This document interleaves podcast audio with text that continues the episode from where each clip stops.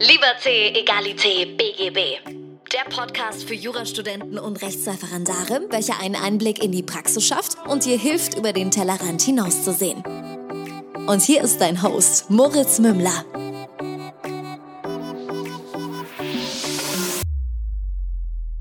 Servus und herzlich willkommen zu einer neuen Folge von Liberté, Egalité, BGB. Mein Name ist immer noch Moritz Mümmler und bevor wir heute in die Folge reinstarten, habe ich ganz kurz etwas für dich. Ich sitze hier im Pulli im Sommer, weil ich hier unbedingt diesen grauen Hoodie von uns anziehen wollte, die am Mittwochabend rauskommen. Wir werden einen Vorverkauf machen, der geht fünf Tage lang, bekommst du 20%, Prozent. danach wird es geschlossen, weil wir erstmal die produzieren müssen und dann kann man sie regulär erwerben.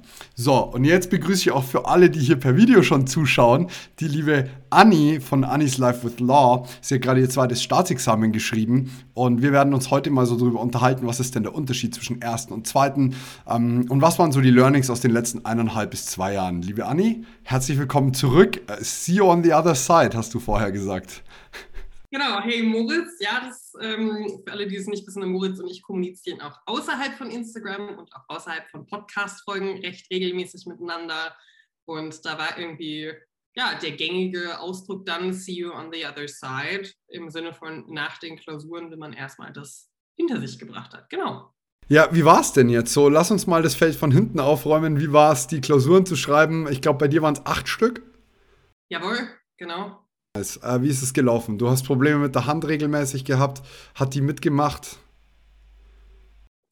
Ja, also fangen wir mal erstmal an. Ähm, Examen unter Corona-Bedingungen zu schreiben ist natürlich eine großartige Sache. Das hast du ja auch gemacht. Bei uns wurde dann kurz vor den Klausuren tatsächlich Maskenpflicht am Arbeitsplatz angeordnet, mit der Ausnahme, wenn man sich täglich einen Schnelltest unterzieht und dieser dann negativ ausfällt, was der Großteil der Leute, die bei mir im Raum geschrieben haben, gemacht haben dazu kam dann wegen Corona dann auch, dass regelmäßig gelüftet wurde und wir haben Anfang Mai geschrieben, wo das Wetter dieses Jahr noch nicht ganz so umwerfend war, sodass es teilweise ein wenig äh, frisch im Raum wurde, zumal aus den zehn Minuten Lüften auch zwischendurch mal eine Stunde wurde und wir alle da mit Jacken und Co. saßen.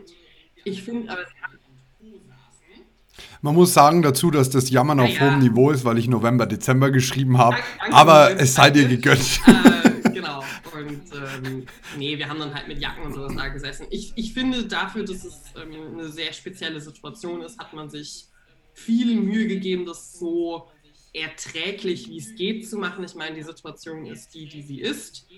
Aber ja, und die Klausuren, ich habe mein Bestes gegeben, was bei rauskommt, sehen wir dann, wenn die Post Ende August, Anfang Mitte September kommt. Aber da mache ich mir jetzt noch keine Gedanken. Ich habe äh, dazu eher einen schönen Spruch geprägt. Bis zu dem Tag, an dem die Ergebnisse kommen, kann mir nichts passieren. Und bis dahin bist du so ein bisschen im Schrö Schönfelder Feld, im Schrödingers Katze, so nach dem Motto. Da, da kann dir wenig passieren, weil du kannst ja nicht nachschauen. Und es ist aber auch gleichzeitig die schlimmste Zeit, weil überall, wo man sich äußert, irgendwie medial nach außen, auf Instagram, in dem Podcast, wie auch immer, bist du immer so, ja, ich habe mein Bestes gegeben, es hat sich auch nicht so schlecht angefühlt, aber ich habe ja keine Ahnung, was rauskommt. Also gebt mal lieber nicht zu viel auf das, was ich sage. Was dann ein schöner Effekt war, war, als dann die Note da war, dieses, und jetzt alles, was ich in den letzten vier, fünf, sechs, sieben Monaten gesagt habe, habe ich hiermit verifiziert. Das, das war ein geiles sofort, Gefühl. Ja, du, man weiß ja selbst so ungefähr, was besser, was schlechter lief, aber ich mache mir da nicht zu viel Gedanken drüber und rede auch nicht mit anderen, äh, die mitgeschrieben haben über diese Klausuren. Ja, du hast das mit meinem Arm bzw. meiner Hand angesprochen. Ja, das äh, war ein interessantes Dilemma. Ich habe eine ganz fabelhafte Physiotherapeutin, mit der ich in diesen acht Klausuren fünf Meter Tape äh, verarbeitet habe, die an meinen Arm geklebt worden sind. Also ich sah richtig gut aus in der Zeit und den Schmerzmittelkonsum, ähm, den lassen wir dann auch mal außen vor. Aber wir haben das dadurch geschafft und das ist ja das Einzige, was erstmal zählt. Das zählt dann ja praktisch nicht unter Doping. Auch wenn Jura viel Schmerzen bereitet, ist es nicht kein Doping, naja, wenn man Schmerzmittel gegen Freundin, die Arme die ziemlich schwanger Examen ähm, geschrieben hat, wo ich dann so dachte, naja, allein geleistet? Hm? Ähm, ja, das ist. Nein, ja, also nice. Well daher, played, well played. Wir haben alle unsere um, ähm, Wehwehchen. Bei manchen sieht man die, bei anderen sind die halt ähm, intern. Aber jeder leidet so auf seine eigene Art und Weise. Und bei mir war es mit meinem pinken Tape halt sehr sichtbar. Jetzt sind es bei euch nur zwei Klausuren mehr als im ersten Examen, bei uns sind es fünf mehr. Das ist dann schon nochmal so ein Unterschied aus der, aus der Schreibemenge her heraus zwischen ersten und zweiten. Wir wollten heute so ein bisschen drüber sprechen, was für dich äh, unterschiedlich war zwischen ersten Examen und dem zweiten. Was waren so die, die Main Takeaways und dann können wir also ja in die Tiefe ja ein bisschen gehen. Ich habe ja mein erstes Staatsexamen nicht in Hessen geschrieben. Also ich habe ja das Bundesland gewechselt zwischen Studium und Referendariat, deswegen kann ich mhm. Wie hat das eigentlich also geklappt? Da ja wie, wie, gut äh, ging das? Rekord oder meine Resultate im öffentlichen Recht ja so großartig im ersten Staatsexamen waren und alle das wissen. Hier für alle nochmal dazu. Ich habe nicht eine Klausur im öffentlichen Recht bisher im Staatsexamen jemals bestanden und ich habe auch einen Verbesserungsversuch geschrieben. Es kam jedes Mal Europarecht dran und ich kann es einfach nicht. So, also habe ich mir halt gedacht, gut, dein öffentliches Recht lief halt bisher nicht so umwerfend macht es einen Unterschied, ob du das Bundesland wechselst? Vermutlich nicht. Ähm, es lief ganz gut. Klar musste ich mich mit dem Landesrecht auseinandersetzen, aber aus meiner AG waren das, ich würde jetzt mal fast sagen, zwei Drittel der Leute, die aus einem anderen Bundesland kamen. Also und so tiefes Landesrecht kam bei uns jetzt nicht dran. Das ist ziemlich viel sogar, zwei Drittel. Ich glaube, bei uns war es vielleicht ein Zehntel oder so. Aber man muss das, also das Landesrecht kann man sich dann schon aneignen, das ist alles irgendwie schon ähnlich. Ähm, trotzdem muss ich dazu sagen, nach Bayern zu wechseln würde ich jetzt nicht zwingend empfehlen, einfach weil wir tausend ein, ein, eigene Gesetze haben. Die sind nicht schwerer, das sind nicht leichter, das ist, aber das Problem ist halt, wenn du es einmal so kennst und dann, du musst statt VWVFG, musst du immer bei VWVFG schreiben und dann musst du zwischen Artikel und Paragraphen wieder trennen und äh, es ist einfach müßig, wenn du es vorher einmal anders gelernt hast. Ähm, und, aber ansonsten äh, würde ich schon sagen, dass das, dass das grundsätzlich geht. Aber ich bin sehr stolz zu sagen, es kam kein Europarecht dran und ich glaube, die Chance auf bestandene, Geil. zumindest eine Klausur im öffentlichen Recht waren noch nie so groß. Wir werden sehen, wenn es soweit ist. Ey, super, das freut mich.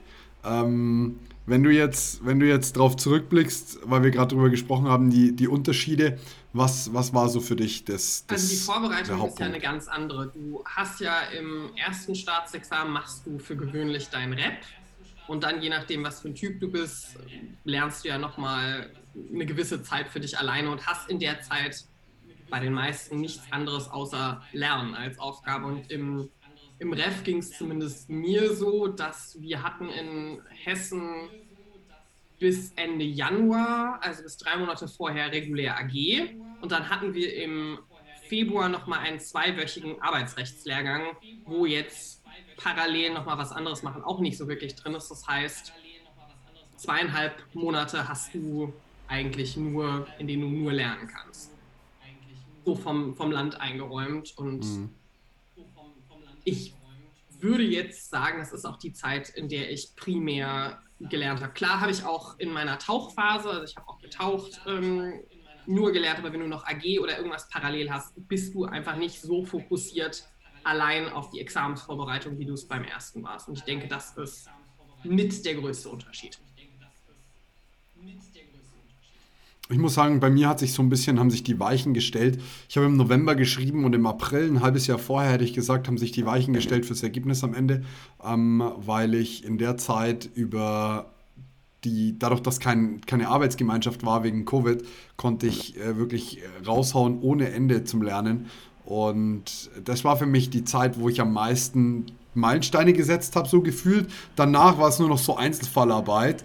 Ähm, das ist ganz wichtig, liegt aber auch daran, dass ich die Basics nicht so drauf hatte, wie ich sie gern drauf gehabt hätte fürs zweite. Das ist schon echt fundamental. Also jeder, der hier zuhört und noch vom ersten weit entfernt ist, macht wirklich das sauber und versteht, warum Sachen so laufen. Es hilft euch ungemein fürs zweite. Und dann mit dieser Voraussetzung würde ich behaupten, dass das zweite leichter ist als das erste. Also das zweite, habe ich das Gefühl, ist einfach deutlich mehr. Also du hast mehr Baustellen in der Klausur, weil du ja, je nachdem, ob du ein Urteil schreibst oder ob du eine Anwaltsklausur machst, in einem Urteil musst du ja erstmal diesen Sachverhalt da noch zusammenzimmern. und hast deswegen einfach, du hast mehr Baustellen. Die Zeit ist kürzer. Dafür würde ich aber sagen, rechtlich ist es nicht ganz so kompliziert wie im ersten. Zumindest hatte ich das Gefühl. Plus halt Kommentare. Ja, es ist halt praktischer. Es ist halt irgendwie praxisnäher. So, das ist, es lässt sich ein bisschen besser herleiten. Du musst nicht mehr alles zum hundertsten Fach darstellen. Und was ich schon sagen muss, ist, die Kommentare helfen halt schon extrem. Ähm, das ist so ein bisschen, also bei mir war es wirklich, es kam mir jetzt so der Gedanke in der letzten Zeit, ich, bei mir war es ein Reifeprozess. Ich habe es zum ersten Mal in der Uni gehört, dann zum zweiten Mal für die Klausur gelernt, dann zum dritten Mal im Rap gehört, zum vierten Mal für die mündliche Prüfung, zum fünften Mal, dann irgendwann im Ref und dann hast du es irgendwann begriffen und dann bist du irgendwann dahinter und dann passt die Basis und den Rest findest du im Kommentar. So war es gefühlt für mich dann irgendwann. Es war nicht deswegen weniger Arbeit und weniger aufwendig, weil so eine Klausur schreiben fürs Ref will gelernt sein. Gutachtenstil wird nicht mehr angewendet und dann die, den Tatbestand richtig aufbauen und so, bis du da mal drin bist, bis du das mal kapiert hast und verstanden hast, dass es nur weil er gut ist, du deswegen noch keine gute Note bekommst. Aber wenn er schlecht ist, du eine schlechte Note bekommst. Das ist halt so ein bisschen ja, das, das, wenn man das mal kapiert hat, dann ging es. Wenn du das mit dem Kommentar sagst, mein Tipp an alle bald Referendare oder jetzt Referendare, fangt mit der Kommentararbeit jetzt an. Jede Klausur liegt das Ding daneben, ja. du guckst rein. Auch wenn du glaubst, ich weiß es, schau in das blöde Ding rein. Weil da steht mehr drin, als du glaubst und der hilft dir wirklich an Stellen und es sind auch Dinge im Parlan zum Beispiel kommentiert, die du da nicht erwarten würdest. Die Kündigungsschutzklage kannst du im Parlan finden, wenn du weißt, wo du gucken musst. Da ist auch mein Tipp, ja. immer habe ich was griffbereit. Ja, habe ich. Mein beste Geheimrezept für die Klausuren ist das hier. Voll. 100% agreed. 100%. also alle, genau.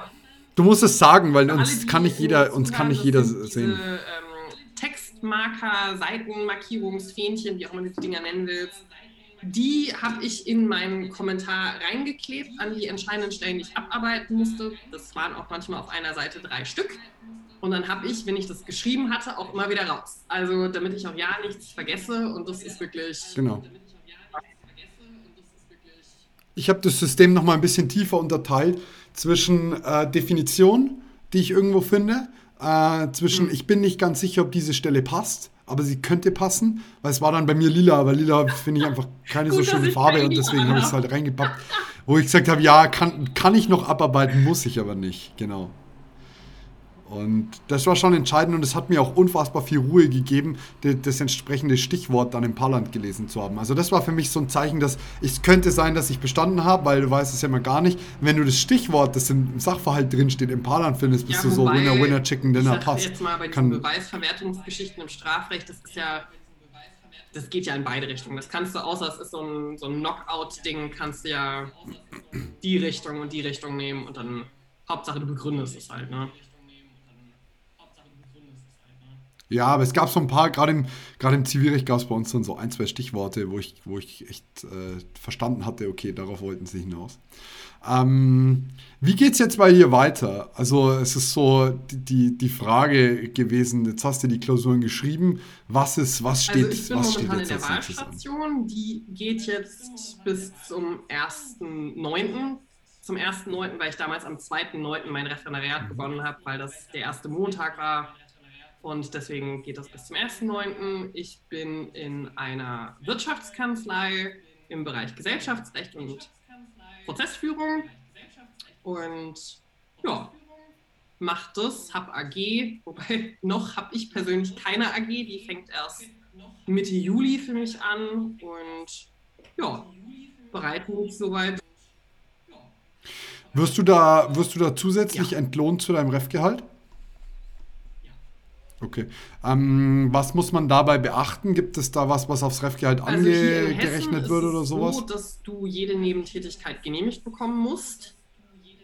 Das heißt, ja, aber Anwaltsstation ist ja keine Nebentätigkeit. Ist ja nicht so, dass ich für meine Tätigkeit in der Wahlstation entlohnt werde. Ich bin zusätzlich als wissenschaftliche Mitarbeiterin angestellt und mache da natürlich ausschließlich okay. Aufgaben, die nicht ein Stationsreferendar macht, lieber Mo. Macht Sinn. Ja, ja, makes, makes sense. Ähm, aber einfach so zum Verständnis, ja, okay, dann ist das dann, dann läuft es anders. Weil ich habe das, ich hatte das mal mitbekommen, dass es zumindest Kanzleien gab, die da extra Entlohnung oder dass es zumindest dieses, ich bekomme keine extra Entlohnung gab, dieses Häkchen, so nach dem Motto. Ja. Ähm, und, und das wollte ich jetzt mal wissen, ob sowas angerechnet wird oder wie auch immer, aber dann ist das also bei dir ein ganz anderes so, Spielfeld. Dass du nicht für deine Tätigkeit als Referendar bezahlt werden darf, sondern das ist dann diese Wismit-Geschichte plus es muss genehmigt werden, das heißt, der Vertrag geht, bevor du anfängst, hier ans OLG. Du musst abwarten, ob dann eine entsprechende Genehmigung kommt, aber die Kanzleien, die gängigerweise äh, Wismits haben, haben das raus, wie dieser Vertrag aussehen ähnliches. Und das einzig ja, Blöde ist, es wird halt über Steuerklasse 6 äh, abgerechnet, genau. Okay. Okay. Ähm, ja, und dann, also angenommen, du kriegst Ergebnisse, mündliche passt. Ähm, hast du schon, hast du eine Wunschvorstellung, was du gerne machen möchtest? Moritz, was denkst du? Ey, da können wir uns zusammentun. Ähm, ich finde es schwierig zu sagen. Ich bin viel am überlegen, was es, äh, was es sein soll. Mir gefällt es da, wo ich jetzt gerade in der Wahlstation bin, schon ganz gut. Ob das dann passt von beiden Seiten aus, muss man dann schauen. Würde mich sehr freuen, noch in Urlaub zu können nach dem ganzen Stress dann, aber bin ehrlich, mir gefällt es in der Wahlstation, da wo ich bin, schon sehr gut. Und ja, ob das dann passt von beiden Seiten aus, muss man dann natürlich schauen. Aber ich kann mir durchaus gut vorstellen, dass ich in der Anwaltschaft lande. Nice, sehr, sehr cool. Ähm, lass uns nochmal auf deine mhm. Station in der Anwaltschaft eingehen. Du hast jetzt praktisch ja eine Station, die dem sehr ähnlich ist. Bist du da bei derselben, genau bei derselben da, wo Kanzlei? Ich vorher auch war. Okay. Äh, hat sich was verändert? Ja, hat sich was verändert ähm, zwischen den zwei Stationen oder ähm, ist es anzunehmen, dass wenn man die Anwaltsstation irgendwo macht, dass also die Wahlstation dann gleich Mein Gedanke war tatsächlich, das wird ja sehr ähnlich bleiben, auch von den Aufgaben her. Das war ein Irrtum. Ich habe deutlich mehr Verantwortung und bekomme auch deutlich komplexere Aufgaben. Also in der Anwaltsstation selbst habe ich selbstverständlich bei Schriftsätzen, also für unsere Kanzlei, die wo ich jetzt bin, selbstverständlich bei Schriftsätzen unterstützt und Vertragsentwürfen, Dinge, die da halt anfallen. Und jetzt ist es so, dass ich bei einer Due Diligence selbst einen Teil bekommen habe. Natürlich guckt da noch jemand mit drüber, aber ich bekomme Aufgaben. Ich bekomme mhm. Aufgaben, die ein deutlich kleineres Zeitfenster haben, um abgearbeitet zu werden. Ich habe jetzt eine mhm. Berufung ziemlich äh, intensiv betreut, die prozessrechtlich doch ein paar spezielle Punkte mit sich brachte. Hier für alle, die es noch nicht gehört haben, das Wort Scheinurteil. Und ja, das ist äh, tatsächlich, hatte ich nicht gedacht, dass das passiert, aber es ist ein Urteil in die Welt gesetzt worden, also zumindest ist es verschickt worden, das halt überhaupt keinen Sinn macht. Also allein der Tenor widersprach sich komplett. Und dagegen ist Buchung eingelegt worden und das zweite Urteil, das Wichtige, wurde schon verschickt. Ja, und da bin ich mal gespannt, was der Partner mir dazu dann jetzt morgen oder ähnliches sagt. Und ansonsten bin ich einfach an viel mehr Stellen dran. Ich schreibe selbst Schriftsätze oder mache einfache Prozesshandlungen. Mhm. Genau, also ich habe das Gefühl, es ist so ein bisschen mehr Testen für die, für die wahre Welt, ob man für den Beruf geeignet ist. Von beiden Seiten. Woran glaubst du, woran glaubst du, liegt es an der fortgeschrittenen Zeit, die du im Unternehmen bist, oder tatsächlich am, am Stationswechsel also, Ich habe von der einen Kollegin gehört, dass sie damals in einer anderen Kanzlei in der Wahlstation ähnliche Aufgaben bekommen hat, wo sie nicht in der Anwaltsstation war. Also kann ich mir durchaus vorstellen, dass man sagt, okay, du hast das Examen jetzt geschrieben, du solltest ein bisschen mehr Ahnung haben. Hm. Aber ich kann mir durchaus vorstellen, habe ich jetzt auch schon gesagt bekommen, dass es halt auch ein Test ist, ob du dem gewachsen bist. Mhm. Aber das war jetzt auch so mein, mein Gefühl war, dass es nicht nur an der längeren Zeit im Unternehmen liegt, sondern eben auch an dem Stationswechsel, äh, der total paradoxerweise nur an diesem Examen hängt, wo ich mir denke, wow, einen Monat vorher hast du nicht die Aufgaben bekommen, die du einen Monat später bekommst, aber ähm, Liegt natürlich auch daran irgendwo strukturell, dass du in der Anwaltsstation das Examen noch vor dir hast, dich aufs Examen konzentrieren und vorbereiten musst. Und in der Anwaltsstation hast du es halt beziehungsweise in der Wahlstation hast du es halt dann hinter dir, hast Kapazitäten, kannst drüber nachdenken und man, man möchte einen vielleicht auch ein bisschen mehr fordern. Aber sehr, sehr spannend. Ich äh, habe am Anfang, als ich die Frage gestellt habe, gedacht, nö, du sagst jetzt, es hat sich nichts verändert, weil du in der gleichen Kanzlei geblieben bist. Aber es ist ja super, super also spannend, dass sich da auch intern was ändern kann. geändert, dass ich deutlich mehr Kontakt, also Kontakt im Sinne von der Partner hat mit mir gesprochen und ähnliches war auch vorher so und auch alles sehr, sehr freundlich und umgänglich. Mittlerweile kommen aber auch Aufgaben von dort vermehrt. Also ja, ich werde deutlich mehr bedient hm. mit Aufgaben. Nee, aber das klingt extrem, nee, aber das klingt extrem spannend. Jetzt hattest du bei Instagram gefragt, äh, was es denn so für Fragen für dein Referendariat gibt. Und äh, die Hauptfrage war Unterschied zwischen ersten und zweiten. Wie waren deine Stationen? Also alles, was wir gerade schon so ein bisschen besprochen haben. Was gab es da noch? Was war da noch dabei, was, was äh, jemanden interessiert hat? Also viele haben sich gefragt, wie man die Stationsarbeit und Examensvorbereitung unter einen Hut kriegt, insbesondere die letzten drei Monate dann vor den Klausuren. Magst du da auch was zu sagen? Oder? Ich habe äh, tatsächlich äh, wieder, ich habe in kaum einer Station viel Stationsarbeit gemacht und okay. gehabt. Ähm, sprich, da war ich äh, sehr glücklich unterwegs. Aber ich muss auch ehrlich dazu sagen, ich glaube, die drei Monate vorm Examen haben die allerwenigsten irgendwie viel Stationsarbeit. Du hast auch was von Tauchen gesagt. Wahrscheinlich, wahrscheinlich warst du genau in der Zeit halt tauchen. Also ich habe dreieinhalb Monate vor den Klausuren äh, bin ich abgetaucht. Ja. Genau. Ja, macht doch Sinn. Auch so macht doch Sinn. Wieder machen empfehlen. Also je nachdem, welches Bundesland es halt ist, musst du gucken, wann deine AG aufhört und entsprechend planen. Unsere AG hat, glaube ich, erst zwei Wochen vorher aufgehört. Wir haben tatsächlich bis zwei Wochen vorher AG gehabt. Das war ziemliches Chaos. Das war auch eine. Da, mussten, da muss ich echt sagen, da war ich ganz froh, dass wir einen richtig, richtig guten bei uns in der AG drin hatten. Der war Platz 3 im ersten Examen in Bayern und der hat äh, auch. Äh, ziemlich Eier gehabt, würde ich so sagen. Der hat dann dem Dozenten auch mal um die Ohren geknallt, was ihm eigentlich einfällt, dass er uns hier jetzt Rechtsprechung vorliest, einen Monat vorm Examen, ob wir nichts Besseres zu tun hätten, da drin zu sitzen. Das war zwar ziemlich frech, es war aber an der Stelle komplett richtig und auch sehr, sehr wichtig. Und dann hat der Dozent gesagt, gut, wenn es euch nicht interessiert, geht's halt heim und dann sind wirklich drei Viertel aufgestanden und gegangen.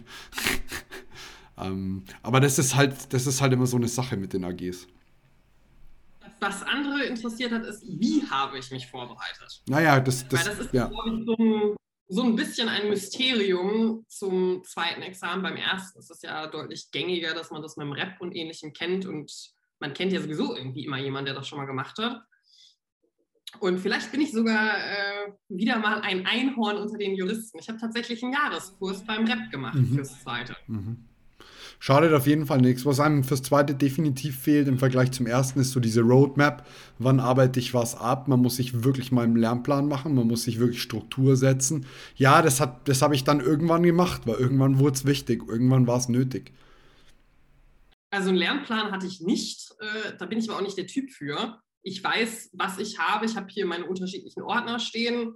Ich habe einen, einen Jahreskurs, wie gesagt, gemacht, wo die unterschiedlichen Rechtsgebiete Zivilrecht in, in zwei Bereiche aufgeteilt worden war, Strafrecht und öffentliches Recht und hatte dann meine Ordner und wusste, hier sind meine Übersichten, hier sind meine Fälle und meine Lösungen und kann wirklich dazu sagen, also ich fand den Jahreskurs deutlich besser als manche Wochenendanbieter. Das Problem ist halt, den Jahreskurs, der wird nicht so häufig angeboten. Ich weiß nicht, ob es da Online-Lösungen gibt. Zum Beispiel für mich in Bayern, aber in Bayern war es wieder keine Option, weil wieder alles irgendwie anders ist und bist so, ja, super. Ähm, halt in Bayern. Ja, es hat es schwierig gemacht. Ich glaube, Hammer bietet hier einen Wochenkurs an. Den fanden die, die ihn gemacht haben, von meinen Bekannten nicht so gut und haben ihn zeitlich wieder beendet. Ähm, also das ist jetzt kein Feedback dazu oder so, aber das war halt das, was ich äh, bekommen habe. Altmann hat zum Beispiel gar keinen Wochenkurs angeboten, also da, da war es dann auch schon ein Ausfall. Ähm, das war so ein bisschen schwierig. Also wenn das Angebot besteht, würde ich es auf jeden Fall, würde ich es auf jeden Fall nutzen. Und ansonsten war es halt echt viel Eigenregie. Also ich habe es auch nicht so die ganze Zeit detailliert mit dem Lernen gemacht, dass ich immer Lernplan hatte. Aber ich hatte ein Gefühl dafür, wie oft muss ich was lernen. Und wenn ihr das Gefühl habt, ihr macht zu wenig Strafrecht, dann macht ihr genau richtig viel Strafrecht, weil ähm, es letztlich ja nur eine Klausur, beziehungsweise zwei Klausuren dann von elf sind. Ähm, und bei uns sind es bei euch auch zwei von acht. Ja gut, dann ist das ein anderes Verhältnis. Da muss ich sagen, dann bei uns sind es nur zwei von elf. Das ist natürlich nochmal ganz schönes Stück weniger, als wenn du zwei von acht hast. Aber ich hatte immer das Gefühl, ich mache zu wenig Strafrecht. Das hat aber wunderbar gepasst, weil wenn es nur zwei Klausuren sind, war es nicht so, so mhm. schwergewichtig ähm, was ich zum Jahreskurs und unterschiedlichen Standorten sagen möchte. Ich habe diesen Jahreskurs online belegt und der war nicht in Hessen. Okay. Also ich habe den in NRW belegt. Ich habe den bei Altmann Schmidt gemacht. Ich bin ja kein, äh, halte damit ja nicht zurück, dass ich großer Altmann Schmidt-Fan bin. Ja, ist ja auch in Ordnung.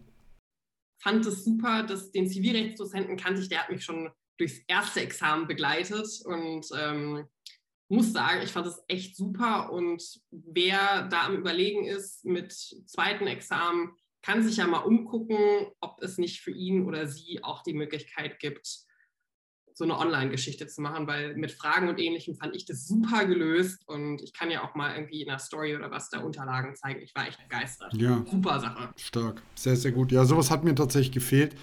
Ähm, ansonsten war meine Zweitvor Zweitexamensvorbereitung mit wesentlich mehr Klausuren ausgestattet, muss ich sagen, als die erste. Bei mir leider nicht. Ja.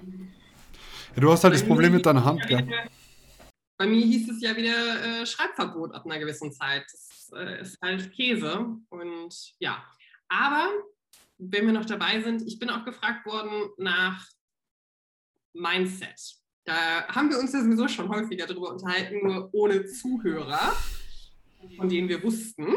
Ähm, genau, und da würde mich jetzt auch interessieren, vor allen Dingen, da du auch deinen Tagesablauf teilweise gezeigt hast, auch vor den Klausuren morgens. Nimm mich doch mal mit, wie du in der Vorbereitung deinen, deinen Tag so ein bisschen gestaltet hast und dann gerne auch, was du morgens vor der jeweiligen Klausur gemacht hast, weil du ja auch da sehr, ähm, ja, sehr zu dir gefunden hast. Und das soll jetzt nicht irgendwie negativ klingen. Nee, das, ist, das ist ein schönes Kompliment, ja, Dankeschön. Ähm, Übrigens finde ich es wunderbar, dass Anni auch mal Fragen stellt. Es ist so eine viel entspanntere Atmosphäre, als wenn immer ich nur der, der Question Master bin. Ähm, tatsächlich super spannend. Ich habe für mich rausgefunden, was meine effektivste Zeit ist und was meine effektivste ähm, Lernzeit ist. Das, gibt, das sind bei mir zwei Stunden. Das ist so in der Früh zwischen 5 und 9 Uhr aber immer nur ein Zwei-Stunden-Fenster. Also so, je nachdem, das shiftet sich auch. Und ich habe festgestellt, dass du halt eine Priorität legen kannst du kannst leicht, sehr, sehr leicht eine Priorität legen. Schwer wird es bei zwei oder drei Prioritäten. Da musst du dich wirklich fokussieren und dranbleiben. Aber eine Prio, zu sagen, Staatsexamen hat Prio Number One, es gibt nichts anderes, was mich von dieser Zeit abbringt, die ich da in der Früh investiere, ist, das, ist der absolute Gamechanger für mich. Ich würde zwar super, super gerne in der Früh um sechs in Sport gehen, ähm, habe das aber dadurch natürlich vernachlässigt, was okay ist, weil meine Prio für dieses eine Jahr, das ich mich vorbereitet habe, einfach Examen war. Und das waren so die, die wichtigsten zwei Stunden. Ähm, klar habe ich versucht, vier bis fünf voll zu machen, aber wenn ich sagen müsste, wo ich am meisten gelernt habe, waren es die ersten zwei.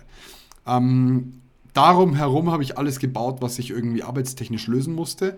Das war dann auch mit viel Disziplin verbunden, was ähm, Strukturen angeht. Also ich habe zum Beispiel dann immer Zettel neben dem, neben dem Tisch gehabt, wo ich mir aufgeschrieben habe, das und das und das muss ich noch machen, das und das und das habe ich noch zu erledigen, habe es dann strukturiert für meinen Arbeitsplan und bin das sehr schnell, sehr zügig durchgegangen für meine Klausuren an sich habe ich mir auch eine Morgenroutine gebastelt, aber eine, die mir, mir gut dient, also die, die für mich funktioniert, die nicht jemand, der mir sagt, du musst erfolgreich sein und schauen, die und die Routine machst du. Ich glaube, ich bin um 5 Uhr aufgestanden oder 5.30 Uhr, weil ich einfach weiß, wenn ich schon drei Stunden wach bin, bevor die Klausur wach geht, äh, losgeht, dann bin ich fit, dann bin ich da, dann bin ich geistig auch, auch wach. Und dann musste ich ja immer 45 Minuten Auto fahren, das heißt eineinhalb Stunden habe ich eingeplant. Ähm, habe davor noch einen Spaziergang erledigt, das war ganz cool, weil ich konnte, ich habe bei einem Parkhaus geparkt, das 20 Minuten weg ist zu Fuß und wenn ich es nicht zeitlich geschafft hätte, wäre ich in das Parkhaus direkt vor der Tür gefahren. Also und so konnte ich halt noch 20 Minuten gehen, hatte noch frische Luft, äh, konnte mich ein bisschen ablenken, habe in der Früh mir coole Musik angemacht, habe mir mein, mein Müsli reingedonnert und habe gehofft, dass es kein Schneechaos gibt äh, auf der Autobahn. Aber das war so für mich die Routine. Ähm, um da einfach, und das würde ich auch schon mal eine Woche vorher anfangen vielleicht, dass man da so ein bisschen reinkommt, dass man das ein bisschen ausgetestet hat, wie es für einen passt und was einem dient. Ja, cool. Was waren bei dir so, wie, wie, war's, wie hast denn du das für dich gelöst? Du bist nämlich ziemlich auch, du bist nicht nur in der Station getaucht, sondern auch auf Instagram. Wie hast du das für dich genutzt, dass du nicht mehr auf Social Media rumgehangen bist? Also ich habe habe mich ja, glaube ich, von Instagram verabschiedet, irgendwann so Mitte Januar, schätze ich. Ich weiß es aber gar nicht mehr so genau und habe dann einfach für mich gesagt, okay, du musst jetzt schauen, wo deine Energie hinfließt und habe dann einfach mal analysiert, was gibt es für Punkte, was ist für mich wichtig und dann flog halt Instagram raus. Vor allen Dingen auch, weil ich so ein bisschen das Gefühl hatte, mir tut es nicht gut zu sehen, was andere Menschen in meiner Situation machen. Ich wollte ganz bei mir sein und einfach für mich gucken, dass ich das mache, was für mich funktioniert und nicht irgendwie nebenbei noch äh, was sehen, was mich eventuell auf den Gedanken bringt, zu sagen, oh, ich könnte ja meine Strategie noch ändern, weil im Ref ist mein persönliches Verständnis, du hast keine Zeit, um deine Strategie zu ändern, anders als vom ersten Examen, weil der Termin ist gesetzt und da musst du bereit sein. Und deswegen habe ich dann gesagt, Insta fliegt und habe dann ähm, mir meinen Tag ziemlich äh, schön strukturiert zusammengebaut, habe morgens, ich bin glaube ich so gegen halb sechs, sechs aufgestanden meistens, habe erstmal ganz in Ruhe so ein bisschen rumgetüdelt zu Hause, meine stille Zeit gemacht, also für mich selbst aufbauende Worte gelesen und einfach mal ein bisschen mich gesammelt für den Tag. Habe dann einen Spaziergang gemacht mhm. jeden Morgen. Wie es Professor Lorenz empfohlen hat. Er hat, er hat mal im Podcast empfohlen, äh, wenn, Sie, wenn Sie keinen Arbeitsweg haben, weil Sie im Homeoffice sitzen, gehen Sie einmal ums Haus, kommen Sie wieder an und dann sind Sie da. Das habe ich jeden, jeden Tag gemacht. Ach, Herr Lorenz, ja. sehr schön. ähm, Nee, ich war tatsächlich jeden Morgen eine halbe Stunde äh, spazieren, mal auch eine Dreiviertelstunde oder was, habe mich dann rangesetzt, habe meine Arbeitszeit gemacht, habe in, in meinen Intervallen gearbeitet, so wie vorher und habe einfach stumpf meine Rep-Unterlagen durchgearbeitet und habe eine Hitliste gemacht. Nicht mit Dingen, die ich besonders interessant für die Klausuren finde, sondern ich habe mich hingesetzt und aufgeschrieben, und zwar brutal ehrlich, was sind die Dinge, die ich regelmäßig in den Klausuren mache, die mich ins Ausschießen. Also was für dumme Dinge mache ich? Und habe mir dann diese Liste dahingestellt und habe dann wirklich mich darauf fokussiert, diese Dinge abzustellen. Und da stand jetzt nichts drauf, ähm, was wir nicht alle wissen, so wie lies vielleicht mal das Gesetz, bevor du irgendwo drauf springst oder ähnliches, sondern es waren doch eher banale Sachen. Gut, in meinen Tagesablauf kam dann regelmäßig noch Physiotherapie mit rein, aber ja. Und vor den Klausuren oder in der Klausurenzeit bin ich morgens nicht spazieren gegangen, weil das ein bisschen zeitlich schwierig wurde, vor allen Dingen da ich in der Zeit der Klausuren morgens auch teilweise los war, mich frisch tapen lassen, dann um Viertel vor sieben. Genau, äh, also ich habe für mein Fach durchaus gelitten und ja, bin aber dann morgens zu dem Klausurraum immer so eine Viertelstunde gelaufen, habe darauf geachtet, ordentlich mich zu ernähren, also mit Dingen, die äh, tatsächlich natürlich von der Welt so produziert werden und nicht irgendwie aus einer Tüte kommen unbedingt ja, und habe auf Schlaf und ähnliches geachtet und muss sagen, es hat mir wahnsinnig gut getan. Und Mindset-mäßig, ich habe mich von Leuten, die mit mir Examen schreiben, bis auf eine ganz, ganz kleine Anzahl komplett ferngehalten und gesagt, wir machen alle unser Ding, deinen Stress brauche ich nicht, sondern ich fokussiere mich auf mich, ich fokussiere mich darauf, dass das jetzt nicht ein Trauerspiel ist, wo ich hingehe oder mein Endgegner oder ähnliches, sondern ich habe achtmal die Chance zu zeigen, dass ich den Titel Volljuristin verdiene. Und mit dieser Einstellung bin ich da morgens hingegangen. Das ist meine Zeit zu zeigen, dass ich es kann. My time to shine und nicht, oh Gott, oh Gott, ich sitze hier und schreibe schon wieder Klausur. Sehr, sehr, sehr wertvoll. Also das war echt super. Ganz genau so habe ich würde ich sagen, bin ich auch zum Ziel gekommen, zum Erfolg gekommen, indem du dich auf dich konzentrierst, mit gedanklich daran gehst und sagst, ich, ich schreibe jetzt hier meine äh, Bestnoten, so nach dem Motto, ich gebe jetzt, ich gebe jetzt alles und ich bin, my time to shine trifft es eigentlich ganz gut. Ähm, bei mir war es schon der Endgegner zum gewissen Grad, aber nicht aus einer negativen Emotion heraus, sondern aus einer positiven, so dieses See on the other side, ich bringe das jetzt rum und dann äh, feiere ich mich danach mein Leben lang dafür. Ähm, es, ich muss nachträglich sagen, es war eine total schöne Erfahrung sogar.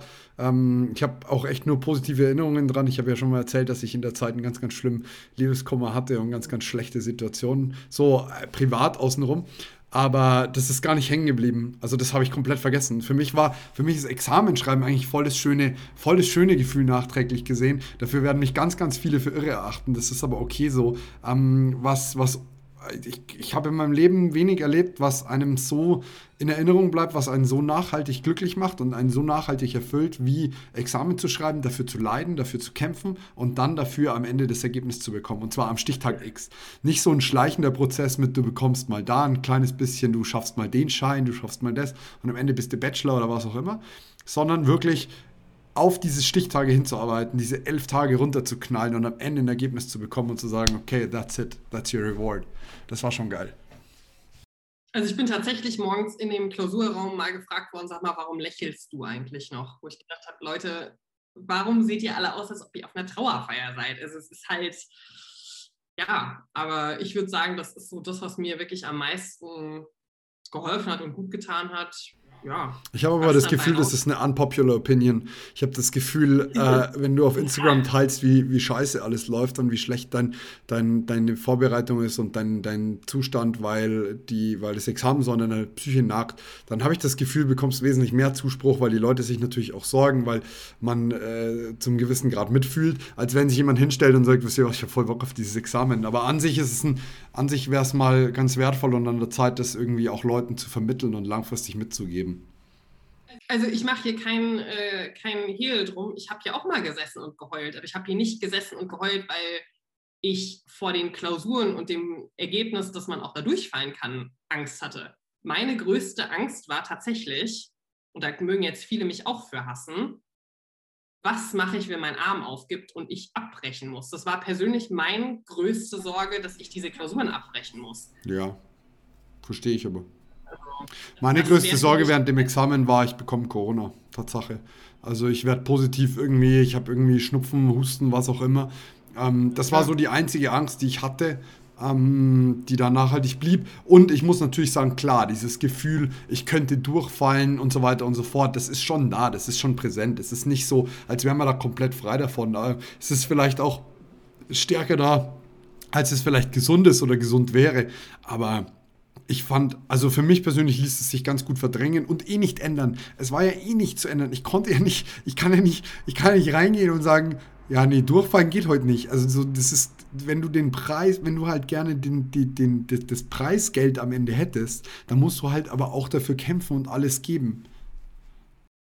Auf jeden Fall. Also ähm, deswegen mache ich das, wie ich, äh, wie ich das mache und bin bin, wie ich bin, ja eher positiv drauf. Wir sehen ja das Positive im, in der Situation und im Tag und vor allen Dingen im Hinblick auf die Klausuren, wo du vorhin gesagt hast, Strafrecht sind ja nur zwei Klausuren. Ich habe mir aber jeden Tag gesagt, du gibst jetzt dein Bestes, weil jede Klausur zählt faktisch gleich viel. Ja. Und von daher eine schlechte Klausur, ja gut, liefen nicht alle bombig, aber das ist normal. Du bist als Jurist in Deutschland wirst du für eine breite Masse ausgebildet und noch nicht so äh, oder du gleich gut bedienen kannst, ist ja total normal. Ja, voll. Also kann ich genauso unterstützen ähm, und unterschreiben. Anni, an dieser Stelle ganz, ganz herzlichen Dank für all deine Erfahrungen, die du mit uns geteilt hast, für all diese wertvollen Informationen. Und ich freue mich, wenn wir uns widersprechen, wenn deine Ergebnisse da sind, egal ob gut, schlecht oder mittelmäßig. Wir werden uns auf jeden Fall mal drüber unterhalten. Vielleicht gehen wir auch in die Analyse mal tief rein. Ich denke nicht. Aber ich danke dir auf jeden Fall ganz herzlich für deine Zeit und wünsche dir alles, alles Gute bis dahin. Danke, lieber Moritz, und euch allen auch äh, alles Gute. Bleibt gesund und bis demnächst. Ciao, ciao.